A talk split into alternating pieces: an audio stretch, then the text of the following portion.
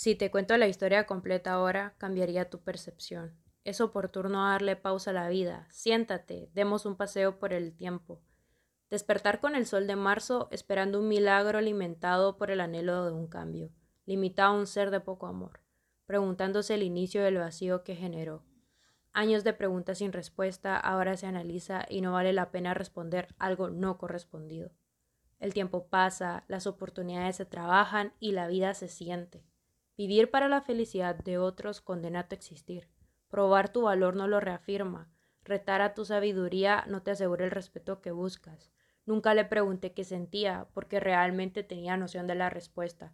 Enfrentarme a ello cambiaría todo. Mensajes de emergencia por un alma fragmentada, pedían ayuda. Un gesto de amor bastaba para confiar.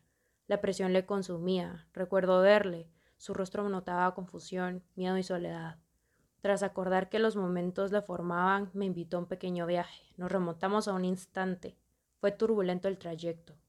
Recuerdo llegar con una sensación helada un tanto borrosa, presencia de sonrisas sin mostrar, abrazos sin terminar y sueños por cumplir. Si les contara lo que vi, no sería igual.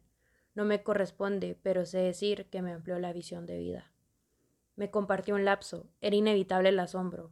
Me preguntaba si escuchar era suficiente, pero me limité a mencionarlo, pues intuitivamente comentó, saber escuchar restaura vidas. Pienso en ello desde entonces. Tomé su mano y noviembre no parecía tan frío cuando viajamos, pues la compañía ayuda en un rescate.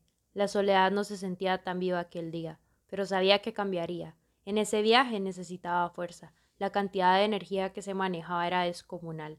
Regresamos del viaje sin sentido, pero pronto debía comprender su propósito. Ahora me pregunto, ¿me regalará otro lapso?